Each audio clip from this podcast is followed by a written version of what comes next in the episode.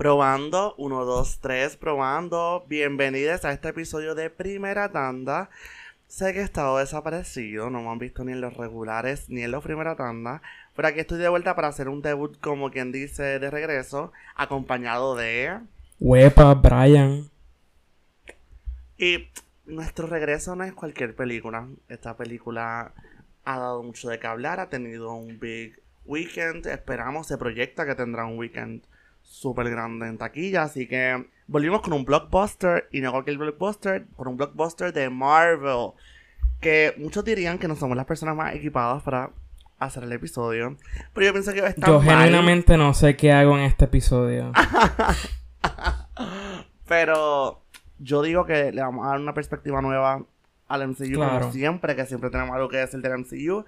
Y nada, estamos hablando de nada más y nada menos de la segunda entrega de Black Panther titulada Wakanda Forever. Para darles una mini sinopsis, para que entiendan más o menos la trama, que yo creo, que no es ninguna sorpresa, debido a la muerte del rey T'Challa, el gobernante de Wakanda, pues nos encontramos con Queen Ramonda y Shuri, que es la madre e hija respectivamente, lidiando pues con esta exposición al mundo debido a que pues T'Challa su legado, era básicamente exponer el, el vibranium y utilizarlo a, a buenas. Así que nada, estamos lidiando con eso y estamos lidiando también con una nueva fuerza, no queríamos decir antagónica, pero una nueva fuerza o una nueva civilización donde nos enteramos que su participación o su inclusión en la sociedad tiene un rol similar al de Wakanda. Pienso que la película se desarrolla entre esas dos tramas y, ¿verdad? Hay muchas, hay personajes que regresan, personajes que se vinculan en el proceso, pero siento que es bastante central en eso verdaderamente, además de un tributo, ¿verdad? Al actor fenecido, Chadwick Boseman, que interpretó el personaje titular ya antes mencionado. Así que vamos a ir al grano con nuestras primeras impresiones del filme. Yo tuve la oportunidad de ir con Brian a lo que fue un screening antes del estreno, así que pues eh, estábamos en sala llena, así que estoy, estoy bien contento de que tuvimos la oportunidad de asistir. Y que no hablamos mucho, ¿verdad? Sí sé por dónde vamos a ir, así que Brian, primeras impresiones del filme y, un posible score. Bueno, yo lo primero que tengo que decir de esta película es primero señalar y reconocer, mejor dicho, los retos que tenía este filme.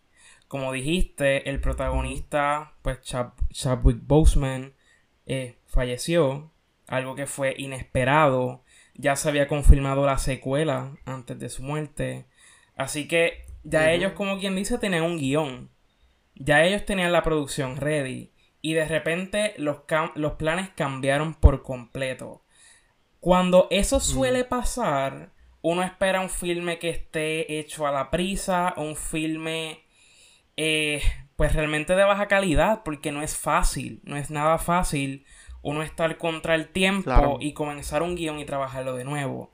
Así que primero hay que reconocer los retos que tenía esta producción y bueno, mi primera impresión es que los retos los supo manejar bastante bien. No es un filme perfecto. Eh, hay unas cositas, ¿verdad? Que, pues, vamos a abundar ciertamente más adelante. Pero mayormente funciona. Sobre todo en los primeros minutos, eh, pues claro, se utiliza eh, una se hace una transición. Porque obviamente no, no es así porque sí que, que de repente el protagonista no va a estar en la película pues hace una transición muy bien hecha. Para que no se sienta algo forzado, para que no se sienta algo que, salió de la nada.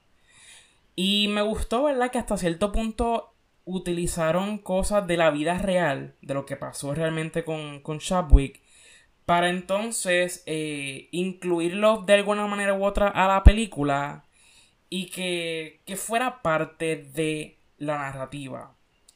Sobre la película, debo decir que todavía sigo pensando en el trabajo de Angela Bassett, este, que es la que hace de la reina.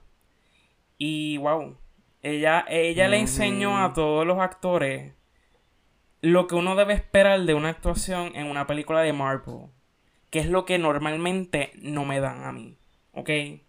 Así que bravo por ella, ella lo hizo. Y sobre la película, debo añadir también que el gran problema es que es mucha película. Déjame ver cómo explico. Básicamente es que tiene una narrativa tan cargada que se siente como dos, quizás tres películas en una. Ese es el problema principal para mí. Si tuviera que darle un rating sería 3.5 de 5 estrellas. Y pues, como digo, es un trabajo sólido. Y que se destaca, obviamente, de entre lo que suele hacer Marvel. Oh, siempre, siempre vienes con ese, um, ese snark a Marvel. Gotta love it. Gotta stand.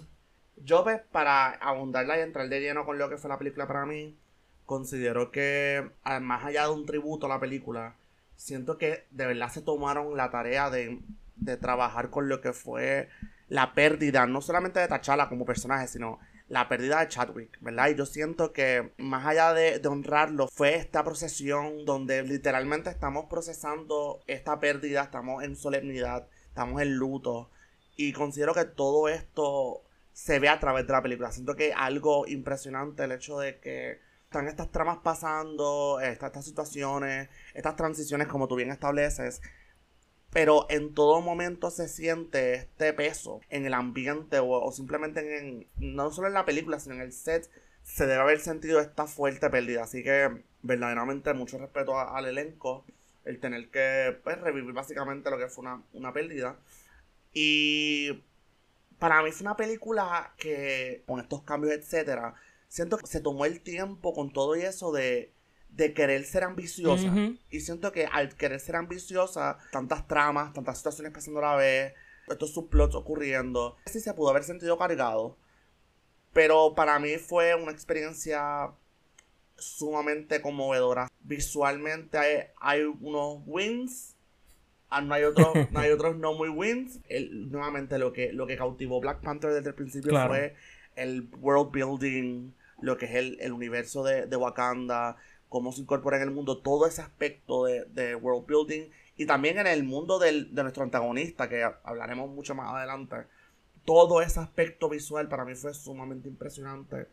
Y el guion tiene mucho cuidado en, vez de abusar de la muerte o simplemente abusar de esta pérdida, sino se tomó la tarea de utilizarlo para, para literalmente sanar. Así que para mí la película fue muy emotiva, siento que me, impactó mucho. Fue una película que impactó en mí mucho. Y actualmente me, impresionó muchísimo, no solamente Angela Bassett, sino Danai Gurira, que es quien interpreta a Okoye. Para mí Okoye tuvo una transformación entera en su personaje, bien interesante.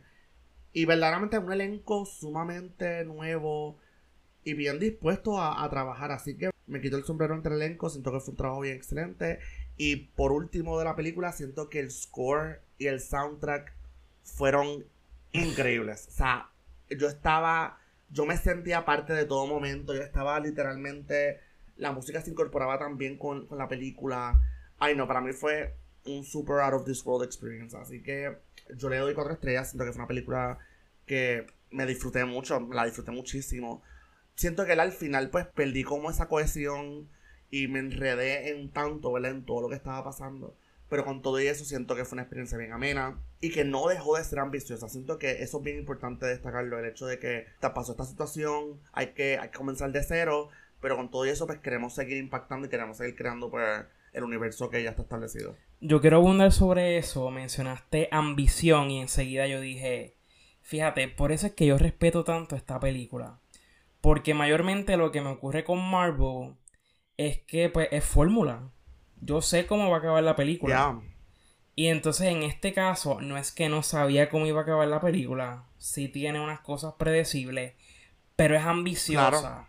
Y eso, por lo menos de mi parte, yo lo respeto mucho. El hecho de que trataron de hacer algo diferente, el hecho de que trataron de superarse visualmente, en términos de narrativa, en términos de las mismas actuaciones. Siento que esa, esa ambición y esas ganas de querer superarse hacen que la película se destaque. Algo que no me funciona de la película, o mejor dicho, no es que no me funciona, es más bien una observación. Es que ahorita estaba diciendo que se siente como dos películas en una. Y estaba pensándolo y en parte se siente como que está la parte relacionada con Chadwick y con, ¿verdad? con su pérdida. Y ese tipo de tono es el que para mí el director quería llevar a la película. Hacer algo más reflexivo, hacer algo más temático, más maduro en comparación con lo que suele hacer Marvel. Pero entonces está la película que Marvel, como un estudio, eh, pues quería llevar a cabo. Entonces ahí es donde están los problemas mayormente. O sea que era esta visión de director versus lo que quiere la compañía para poder seguir uniendo sus otros proyectos. Claro. Y entonces ahí es donde entra el problema. No es que la película sea mala, es que tenemos dos visiones compitiendo una con la otra cuando no debió haber sido así. Para aportar a lo que estaba hablando, en cierto punto creo que uno ya tiene la idea de lo que va a pasar por el simple hecho de que pues Wakanda se basa mucho en estas costumbres tanto tradicionales como modernas. Hay como ese juego. Y creo que también está el hecho de la tradición, el hecho de pues, el Rite of Passage, etcétera. So que ya, ya uno, yo pienso que desde el principio te están dando estos hints de que mira, esto es lo que va a pasar. Pero al traer la trama nueva, creo que le da un territorio completamente nuevo a la película, sea positivo o negativo. Yo creo que tenemos, tenemos una idea similar de lo que estábamos hablando. Pero sí considero que, a pesar de que siento que, ¿verdad? Se impuso una trama o se impuso una historia para tener el factor Marvel. Con todo y eso considero que la esa trama añadida tiene un valor y un tipo de, de, significado a lo que es la historia. Que creo que entonces lo que podríamos hablar ya más, yo creo que ya es un buen momento para hacer la salvedad de que vamos a entrar en spoilers. Para los que no sepan cómo funciona, a este punto pues ya vamos a comenzar con spoilers. Así que si no has visto la película, yo creo que la película está en tu cineasta certified. Así que por lo que he leído y he visto, así que pues te exhortamos a que vayas a verla tengas un buen rato, discutas y cuando estés listo para escuchar el episodio, regrese a este time mark para que podamos hablar sin eh, spoilers. Así que regresa pronto. Y empezamos ahora con los spoilers. Yo quiero entonces puntualizar, quiero, quiero salir de ese mismo punto que estás hablando. Estoy casi seguro que me estás hablando sobre este antagonismo con el personaje de... Namor. De Namor y su universo, que básicamente es bajo el agua. Y tan pronto salió este personaje, pensé rápido fórmula, ¿verdad? Pensé villano, pensé como que nada, este viene a, a joder con todo, como quien dice, ¿verdad? Pero siento que hubo una conexión bien particular con esta historia. Y siento que fue un logro que pudo haber sido un mayor logro si no hubiese sido por otros componentes. Pero desde el principio se está planteando las intenciones o quizás las similitudes que tenemos contra Wakanda, ¿verdad? Vemos que pues el universo de Namor está básicamente está energizado por Vibranium igualmente, que esto es una sorpresa para nosotros, porque pues, estamos pensando que Wakanda es la única nación con Vibranium y creo que esta narrativa que se desenvuelve entre Shuri y él donde se habla sobre esa, esa exposición que Wakanda le ha dado al mundo y la intención es que él rápido, el rápido llega a sus conclusiones, ¿verdad? Siento que eso le da como una, le da un tipo de, de contexto al MCU porque siento que muchas veces, para mí, siempre, esto lo hemos hablado mil veces, siento que, siento que una falla que Marvel a veces ha tenido por muchas ocasiones es su villano. Siento que sus villanos no están lo suficientemente motivados acciones o simplemente no tienen el contexto necesario para hacerlo. Y con Namor, la intención nunca fue que fuera eh, antagonista, pero sí empezaron a borrarse las líneas a, medio de la película, donde no, sabíamos si en realidad esta persona quería proteger a su nación o tenía estos eh, motivos ulteriores. Y creo que ahí, ahí nos perdemos en la fórmula Marvel. Creo que ahí entramos en una fórmula Marvel, pero entiendo que ya eso es más guion porque en mi opinión el trabajo actoral de Tenoch Huertas como Namor. No, claro. es, es como, hay unas capas, o sea, está bien layered él sabe cómo jugar con, esas tonalidades, con cómo brindarle intención a cada acción que él hace o, que, o que dice.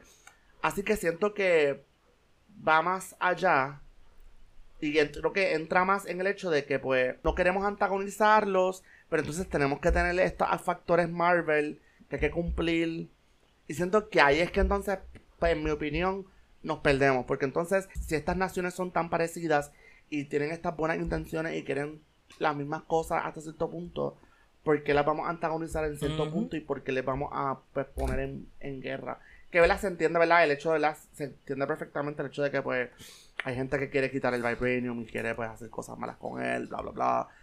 Pero pero estas naciones tienen el poder, o sea, tienen, tienen la tienen los, los recursos. Y pienso que es bien interesante ese, ese power play. Y también esa, esa doble moral, tanto como en Wakanda. Así que por lo menos esa fue como mi percepción de, esa, de esta trama de Namor. Sobre esa narrativa que estás hablando, yo quiero decir que pues sí, como habías mencionado, visualmente me pareció extraordinaria. Eh, las escenas que son debajo del agua, yo dije, literalmente, así es como yo espero que se vea Little, Little Mermaid. Ay, cállate, voy a morirme. como que ah. esas escenas debajo del agua, de, esa ciudad donde vive ese personaje, Namur, Namor. de verdad quedaron excelentes, visualmente hablando. Oh, yeah. Y también me gustó mucho ver la, cuestión eh, cultural de esos personajes que cogen un poco de la cultura de los mayas, de, la cultura de los indígenas de esa área de Centroamérica. Eso me pareció interesante y muy bien hecho. Sin embargo, el problema es, pues, como suele pasar con Marvel, los antagonistas, aun cuando son buenos, porque Namor es un buen antagonista, hasta que deja de serlo. Y entonces ahí es que empieza el problema. Quiero señalar que la escena que más problema me causó en toda la película es cuando finalmente se da esa batalla final. Que básicamente ya estamos eh, en ese momento donde está Namur y está Churi. Y están básicamente eh, peleando el uno contra el otro. Si vieron la película, saben que Namur logra eh, atravesar a Churi con una lanza Misteriosamente, cinco minutos después, Shuri está de lo más bien, montada en, una nave ahí con él. Y nada, todo, todo cambió. Ellos son amigos de nuevo. Ellos se supone que estaban bien heridos y bien maltrechos, pero misteriosamente no. Esa gente se recobró por arte de magia. Y pues ahí es donde las narrativas de Marvel y esas, esas cosas tan ilógicas, pues no sé, no sé qué les pasó ahí. Para mí fue algo que me causó gracia porque no tenía por qué ser así. O sea, si tú vas a llegar a este punto donde los personajes están bien maltrechos, o sea, a nivel, yo decía, ajá, ¿y cómo ella se va a recuperar ahora? Porque literalmente la atravesaron con una, con una lanza. ¿Cómo tú narrativamente justifica que cinco minutos después ella está montada en un avión saludando a todo el mundo, diciendo, no, ya se acabó esto, el conflicto se resolvió. Ahí se le fue la guagua completamente. Pero bueno, una película de más de, de, casi tres horas, pues no la voy a juzgar por, cinco minutos. Sí, me estuvo interesante, me, estaba interesante porque, o sea, esa, mi percepción fue, mi, percepción fue pelada diferente, como que cómo, cómo se desarrolla el personaje, etcétera. Y siento que hay una riqueza bien chévere en jugar con esto de la colonización y de y de como que, como ellos cómo, cómo se reclaman estos dos países porque en, en, hasta cierto punto pues, se, identifican con, unos países con unos países.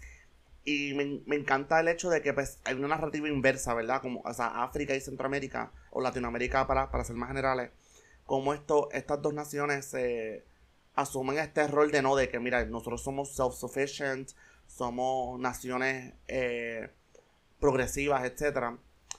Y me, parece bien interesante que dices hablas del final porque literalmente es algo que desde mi perspectiva pasó súper desapercibido. Obviamente ellos están peleando, yo estoy viendo que están peleando, pero en efecto es interesante ver cómo entonces cuán pendiente uno está a los detalles y cuán y cuán importantes son esos detalles, cómo esos detalles pueden cambiar la historia por completo, porque me estás diciendo ahora mismo que o sea, literalmente tú estás estableciendo que en un mundo normal o en un mundo narrativamente posible, si esa lanza atravesó a Shuri, ella muere. Claro. Claro. Y es una o sea, y aquí es, como el, fin de una el fin de una de una familia y de un legado. O sea, que hubiera sido impactante, impactante, muy impactante. Siento que hubiera sido hasta un poco cruel. Pero, pero, o sea, siento que, exacto, siento que entonces ahí vemos, ahí podemos ver, por ejemplo, el fanservice, podemos ver cómo nuevamente, cómo queremos cumplir con estas expectativas o queremos cumplir con, con lo que está bien o con lo que debe estar bien, que es una conversación, pues, completamente em, aparte. Y no, de verdad que siento que entonces Marvel está, creo que entramos en una conversación ya que ya es general que habla de Marvel como como como compañía cinematográfica y es el hecho de que para mí, ¿verdad? Y lo podemos ver con las series. Yo siento que ya Marvel todavía, por lo menos yo en la fase 4, que puedo decir que he visto la gran mayoría, creo que lo único que, lo único que no he visto ha sido... Y que te han gustado. Porque... ah, eh, qué excelente conversación. Eh, lo único que no he visto es Loki, porque no la he terminado. Y no he visto Hawkeye porque la quería ver, la serie en orden. Pero ya ese, ese tren ya se fue por buena borda. Y creo que el problema ahora mismo con Marvel, y creo que sus películas también lo reflejan de una manera, es que yo no logro ver todavía la dirección que vamos a tomar. Creo que con las hubo fases anteriores que no eran perfectas, son muy lejos de ser perfectas, pero yo siempre tenía la idea de por dónde íbamos a ir. Especialmente las primeras fases, creo que las primeras, que sé yo, tres, las primeras dos fases eran fases que estaban bien establecidas, las películas cuestionables por demás, pero hasta cierto punto uno podía entender, vamos por este camino, esto es lo que está pasando por esto y ya. Y tú pues confías ciegamente en el proceso. Pero, te digo, veo, tengo que pensar en Wakanda como este standalone film, porque eh, no, logro conectar, no logro conectarlo con el MCU o con la fase, punto. O sea, es algo que yo la veo como algo aparte. No, pero tú sabes que la razón por la cual a mí me gustó mucho la primera de Black Panther fue precisamente porque esa primera película no tiene nada que ver con el resto del MCU. Es decir, que tú puedes ver esa película solamente sin tener que ver todo el resto, sin tener que ver serie, sin tener que ver nada más, y tú la vas a entender y tú la vas a disfrutar. Porque es esa narrativa está completa de principio a fin y ya.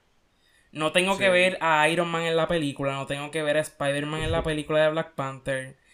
Y pues en, este, en esta segunda película, pues sabemos que tenemos el personaje de Ironheart, que eventualmente va a tener su propia película.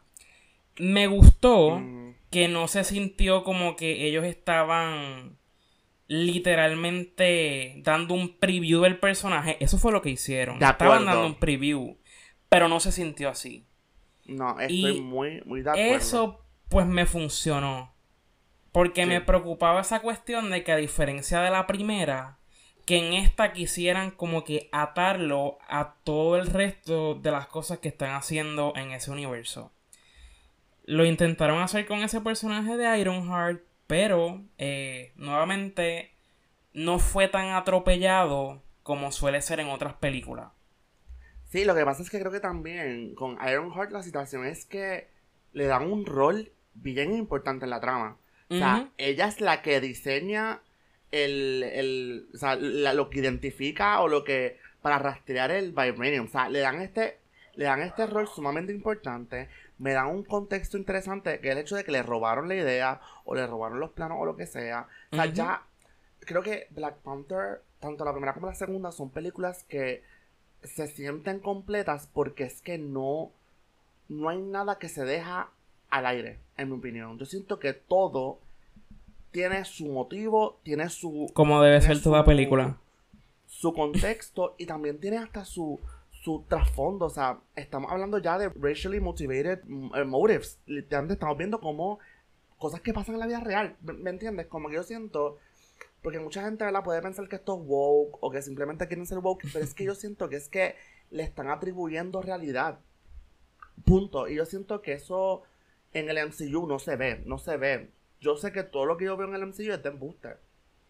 Y con Black Panther, por más embuste que sea, porque es sumamente irreal. Claro. Hay el, hay el factor. Hay el factor veraz. Y eso es lo que a mí me conecta tanto con las dos películas. Y rapidito, que mencionaste algo anteriormente sobre, sobre Ironheart es que también yo siento que, uno, eso el nombre y su personaje se prestaban para una comparación inmediata a Tony Stark y no la tuvo. Lo cual me pareció. Digo, hubo su hint, hubo su hint. Claro. Cuando básicamente dijeron que si ella estaba tratando de, recrear tecnología de, de, Stark. I mean, pero es que literal, literalmente, ella, literalmente, ella, sus recursos o las cosas que ella obtiene son basadas en eso. So, literalmente, yo no puedo, como que no lo, no lo ato, no lo ato a Iron Man, ¿verdad? Lo puedo atar al, al mundo de la ciencia, lo puedo atar a la tecnología, pero no lo puedo atar a él, porque es que siento que él tiene, tiene su persona, ella es su persona, ella es Ironheart y ya, whatever that means.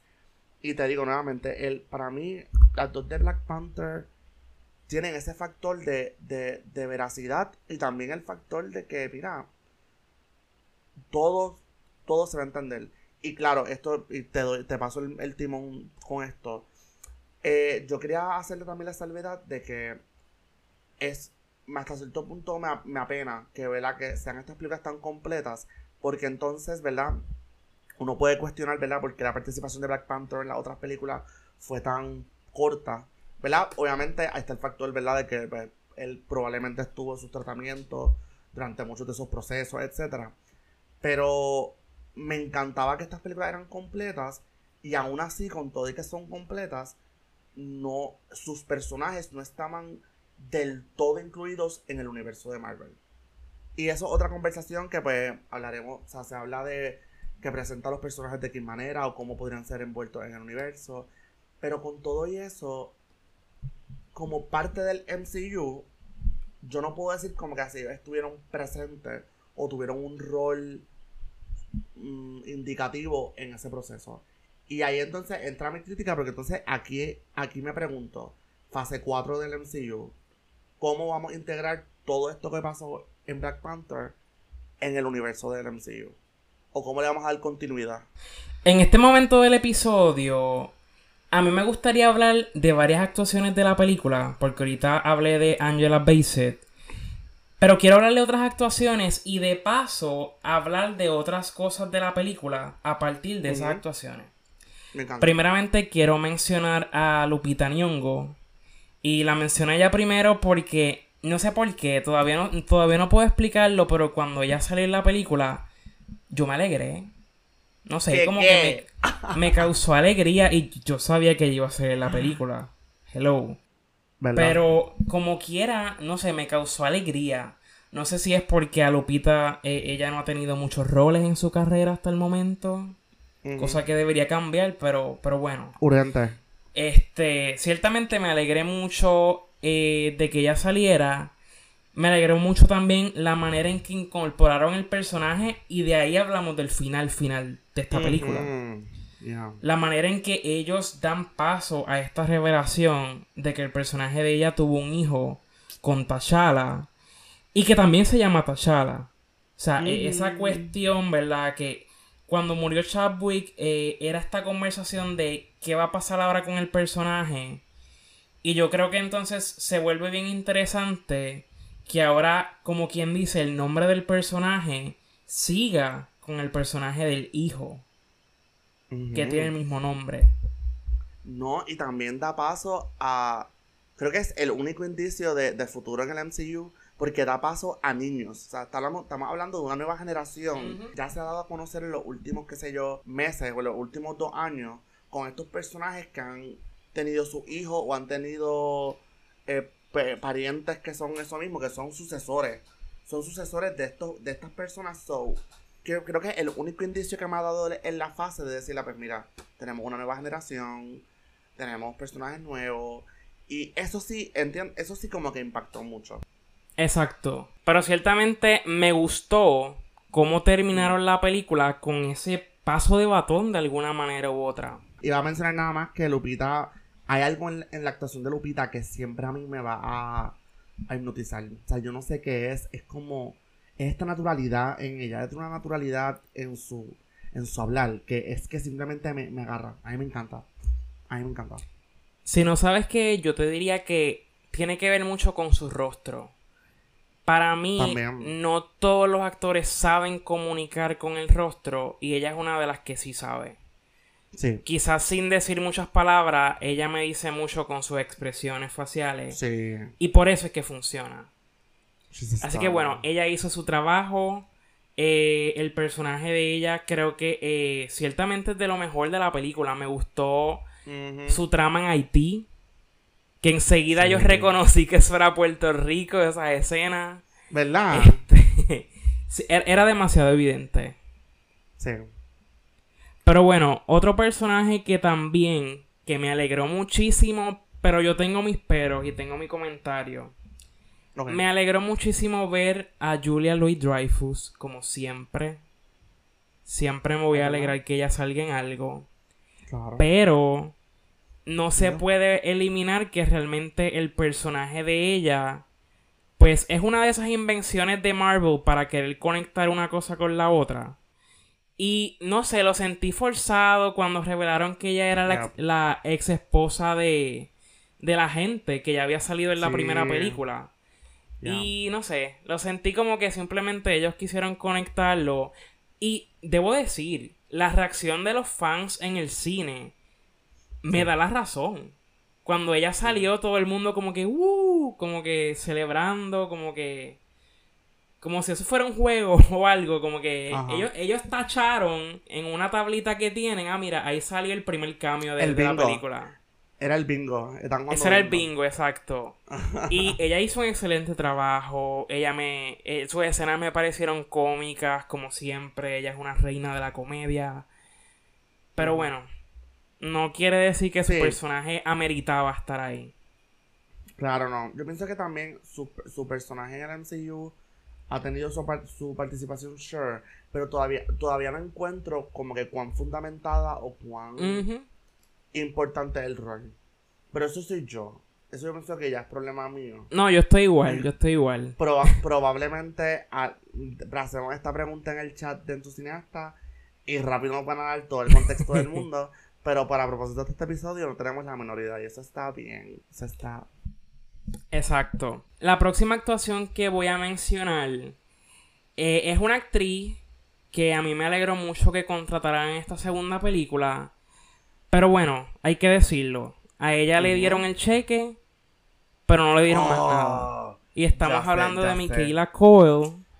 Que oh. pues ella le dieron el cheque, le dijeron vas a salir en Black Panther. Ella celebró lo anunció, pero le dieron como, ¿qué? ¿Cinco minutos? Digo, ni cinco minutos. le dieron. Le dieron literalmente... Ay, qué dolor, qué dolor. oh, y, con, pienso que querían hacer tanto con el personaje y al final no hicieron nada. Como que... Literalmente nada. No tienen lo de, lo de Okoye, ¿verdad? Que para están, Van, van a estar por el mundo juntas. Que eso necesito verlo más, necesito mucho eso. Pero fue como. Ella salió, yo grité muy emocionado, que bueno, la amo. y ya. Oye. ella tuvo un total de 5 minutos en, screen. Creo que me Ella fue parte del bingo. Literal. ella fue parte del bingo. Me sorprendió un montón porque yo, yo sabía que su, o sea, yo no, no esperaba que el rol fuera tan recurrente, pero sí, es, sí, sí sabía que el rol tenía intenciones de un futuro. O sea, como que yo sabía que había, había como esta disposición a que, mira, este personaje va a regresar y le va a tener una importancia. Pero, ¿qué fue eso? como que no pasó nada. No sé, eso sí fue un poco decepcionante, porque yo, yo puedo ver a Micaela Coel en lo que sea, literalmente en lo que sea. Yo creo que sea. Claro, me, pasó igual. Y, y también se había, se había hablado mucho, ¿verdad? De que pues el personaje de ella iba a ser pareja de quién era. I mean, ella fue pareja de alguien, pero no era de. De Okoye. Que eran guerreras. Exacto. I mean, o sea, o sea. no es porque el esposo era este muchacho, este. El esposo de Okoye era este muchacho, se me olvidó el nombre. Bueno, el punto es que el, personaje de Michaela Cole se supone que iba a ser pareja de otra mujer. A eso me refiero.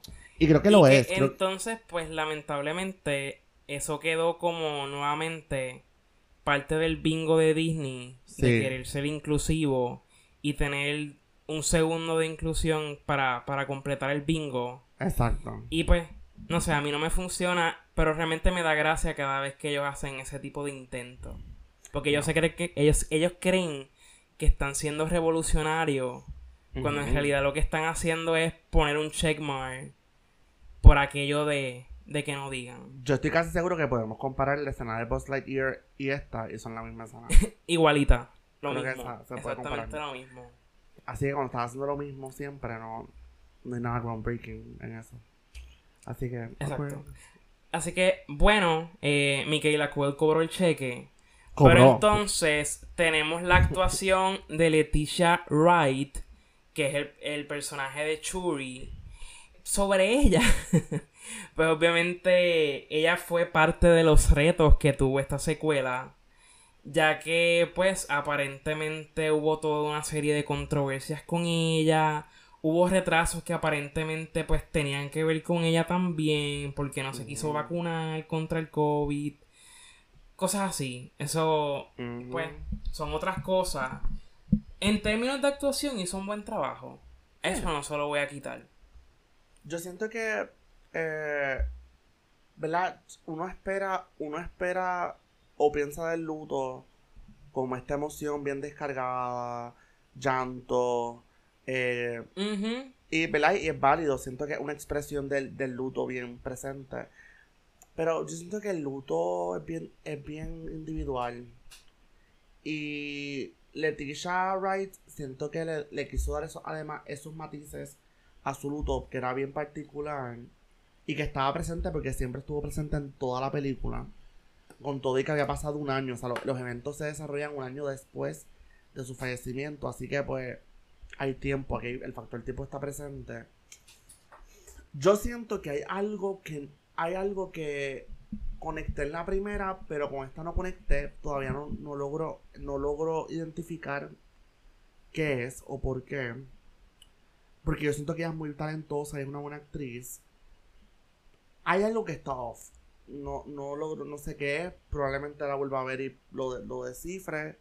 Pero cuando hablamos de actuaciones, pues puedo hablar de Okoye, que es la Danai Gurira, puedo hablar de Angela Bassett, puedo hablar de, de literalmente casi todo el elenco de Lupita, que salió, qué sé yo, 20 minutos, y fueron 20 minutos que eran sólidos, o sea, y hablo de Leticia, y con todo y que ella tuvo el, peso actoral, pienso que el peso actoral está en sus hombros, porque pues ella es la, la, sucesora básicamente. Ella es la Black Panther, literalmente. Exacto hay algo que se sintió off. No sé si es el mismo, ¿verdad? No sé si es eso mismo, el hecho de que, pues, eh, la pérdida de Chadwick verdaderamente le afectó a, un nivel, a un alto nivel, o, o pues con todo esto del, del, del vaccination, pues creó esta, esta molestia a ella o esta incomodidad. Hay algo que me, que me desconecta al personaje y no sé si es que me desconecta de Shuri o me desconecta del performance eso es como que lo, creo que es lo próximo que voy a estar viendo más adelante porque siento que algo bien importante. Porque sí reconozco que el trabajo está, el trabajo está y ella es muy talentosa y siento que su trabajo estuvo presente y es muy buena. Pero no sé si es que no conecte con Shuri en el sentido de que hay algo en el personaje que no, que no me lo dio o simplemente el performance. Hay algo que está off. Así que, pero igualmente siento que las actuaciones, punto, period, en general, de lo más sólido que yo he visto en el MCU. Para Pensándolo ahora mismo, yo creo que realmente el problema no es ella en términos de su actuación. Creo que tiene que ver más con el guion y con la narrativa del personaje, porque claramente, pues, al ocurrir la muerte de Chadwick, pues cambian los planes por completo y el personaje de ella es el que tienen que encajar a como de lugar y volverlo protagonista. Entonces ella pasa a ser una Black Panther que pues, de alguna manera u otra se siente forzado el que haga esa transición. No, y es temporero. Porque nos acabamos de enterar que tenemos un sucesor. Así que ahí es que entonces entramos en esta eh, yo entro en esta eh, disyuntiva de que, ok, ¿qué queremos hacer con el MCU entonces? Y ahí volvemos al mismo plano de que yo lo siento que está súper perdido. no veo dirección, no veo no sé, no estoy no estoy no, no estoy presente. Pero eso ya es problema del MCU porque yo estoy bien con Wakanda Forever como un standalone, standalone film. Yo estoy muy contento como un standalone film. Así que Exacto. Y bueno, sobre las actuaciones nos queda hablar de Tenoch Huerta, eh, que interpreta a Anna Moore, el antagonista principal de esta película. Y su actuación me gustó. Nunca había escuchado hablar de él eh, como actor, o sea, no lo había visto en ningún otro trabajo previamente. Y hizo un buen trabajo. Eh, tenía el reto de ser un villano en el MCU, lo cual es un gran reto porque pues son unos roles tan mediocre y tan mal escrito que pues no hay actor que, pueda elevar esas palabras a otro nivel. Pero él hizo un buen trabajo dentro de todo. Y eso es lo, más que yo me llevo de, la película en cuanto al antagonista. Creo que como su trabajo estuvo bien hecho y se sentía como esta, esta pasión de que este era como que su, su breakout role, de alguna manera u otra. Así que como había esa pasión de esmerarse, claro. creo que eso se reflejó de alguna manera u otra. Mira, para, para las personas que no saben quién es Tenoch, eh, mira, tengo aquí que él estuvo en estuvo en The Forever Purge, así que pues esto es algo reciente, básicamente reciente. Estuvo también en Narcos México, que también estuvo, entiendo que estuvo Bad Bunny, así que tenemos que estar pendientes a eso, hay que ver, yo no... Yo siento que Narcos México no tuvo ningún boss. Sé que no le fue mal, pero tampoco tuvo el boss. Exacto. tuvo más éxito cuando era Narcos solamente. Exactamente. Pero no, yo sí, yo sí quiero decir que eh, me gustó mucho que Namor no fue el villano esperado. Siento que Namor jugó con jugó con sus intenciones, hubo como este doble moral. él se presenta como estado, o sea, se presenta como el factor doble moral. Así que a mí de verdad, yo de verdad me disfruté su rol, me disfruté su trabajo mucho. Y, y nada, en realidad yo estoy, me encantaría seguir viéndolo, entiendo, no sé si, no sé cuán real es esto, porque no, no, no sabía. Al parecer él va a seguir en el MCU y va a tener una participación en un programa. Así que yo estoy ah. súper pendiente. Dios mío. Yo quiero estar súper pendiente a eso porque que conste, el, ah, no, el problema no es él. El problema es que quieran de nuevo atarlo a otros proyectos y seguir expandiéndolo.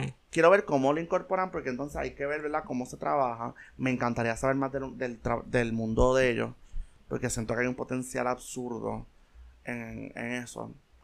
Pero no, a mí me gustó mucho y siento y me gustaría seguir viendo trabajo de él como actor y como y quizás como el personaje. Concuerdo. Fíjate, quiero mencionar sobre lo que sobre lo que acabas de decir, ¿verdad? De que de que puedan expandir el personaje en otros proyectos. Parte del problema que está viendo con Marvel y que se reflejó poco en esta película, pero se reflejó en ciertos momentos, es esta cuestión de que ha llegado un punto donde este universo es tan grande, es tan inmenso, siempre va a haber un antagonista que es más poderoso que el anterior o que el siguiente. Y uno se pregunta, en un mundo donde no hay límites, ¿cuáles son como que los stakes? ¿Cuál es como, o sea, porque yo me tengo que preocupar si sé que siempre va a haber otro universo más? con otro protagon con otro antagonista que va a ser más fuerte que el otro. Porque entonces están los Eternals, pero entonces hay otros por encima y seguramente van a haber otros por encima. Y entonces es como esta cuestión de, ajá, ¿cuál es el límite? Es el Neverending Story. Porque los límites hacen falta.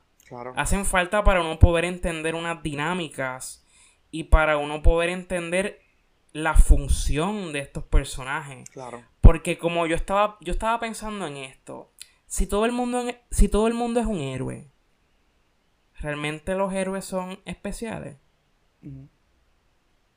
Dejan de ser superhéroes. Son nada, ellos deben entrar en una reflexión porque la fatiga se está notando. Y se está notando bien fuerte. Sí, no, yo siento que la, fase 4 no ha sido la mejor fase. Verán, tengo, siempre he tenido opiniones de todas, pero no ha sido una fase consistente, en mi opinión. Y no, yo creo que sí. Yo pienso que es tiempo de sentarnos, reestructurar, ver qué funciona, qué no funciona, ver a dónde queremos ir. Hay mucho que hacer. Pienso que el MCU tiene mucho que hacer. Y entiendo que esta es la última de fase 4. Déjame confirmarte. Sí, es correcto. Esta es la, última. Este es el cierre de la fase 4. Así que. Que de hecho fue relativamente corta en comparación con otras ah, fases. Ah, definitivo, definitivamente. Que entonces hay que ver cómo vamos a. a proseguir. Pero nada, eso es un problema para. Esto es un problema para ellos. Para Kevin, para Kevin. Para Kevin, period. Esto ha sido un episodio de primera tanda extenso y argumentado y bien bien, bien, o sea, se, se escudriñó. Así que estoy bien contento que haya sido con Brian y que haya sido de Marvel, o sea, sumamente inesperado. Y nada, verdaderamente yo estoy súper contento de que Wakanda siga teniendo su vigencia en el MCU. Me encantaría que tuvieran una mayor participación en futuras franquicias. Y Brian, ¿algo más? Creo que la conclusión es que Black Panther Wakanda Forever se destaca de otros filmes del MCU. Es decir, que es de lo mejorcito que ellos han realizado en estos últimos años. Así que bueno, si ya te gusta el MCU, esta película va a ser completamente para ti. La habrás disfrutado un montón. Y si no te gustó el MCU, puede que esta película te funcione. Como me pasó. Definitivo. Exacto. Sí, yo pienso que ataca, ataca a una audiencia bastante general y le da le da un poco de todo a su audiencia. Así que, this is a win. Para mí esto es un win. Corilla, gracias por escucharnos hasta el final de este episodio. Ustedes ya saben, todos los domingos estamos soltando episodios o intentamos soltar episodios de primera tanda donde discutimos los últimos intentamos en, en cartelera sí intentamos verdaderamente tenemos una vida bien ajetreada pero poco a poco estamos ya volviendo a la normalidad eh, Pendientes, por favor, a nuestras redes sociales para nuevos episodios. Nos pueden seguir en Instagram, Twitter y TikTok bajo En tus cineastas. Y, Brian, ¿dónde te podemos conseguir a ti en tus redes? En mi caso, Brian de Jesús 07 en Twitter, Brian de Jesús en Letterboxd y ya. Perfecto, pues a mí me puedes conseguir en Letterboxd bajo Ricardito underscore. Me puedes conseguir en Twitter como R Santana Fonseca. Y en Instagram, por eso de que si quieres ver algo, quieres verme, verme a mí como individuo, me puedes seguir bajo R Andrés Santana. Eso sería todo por el episodio de hoy.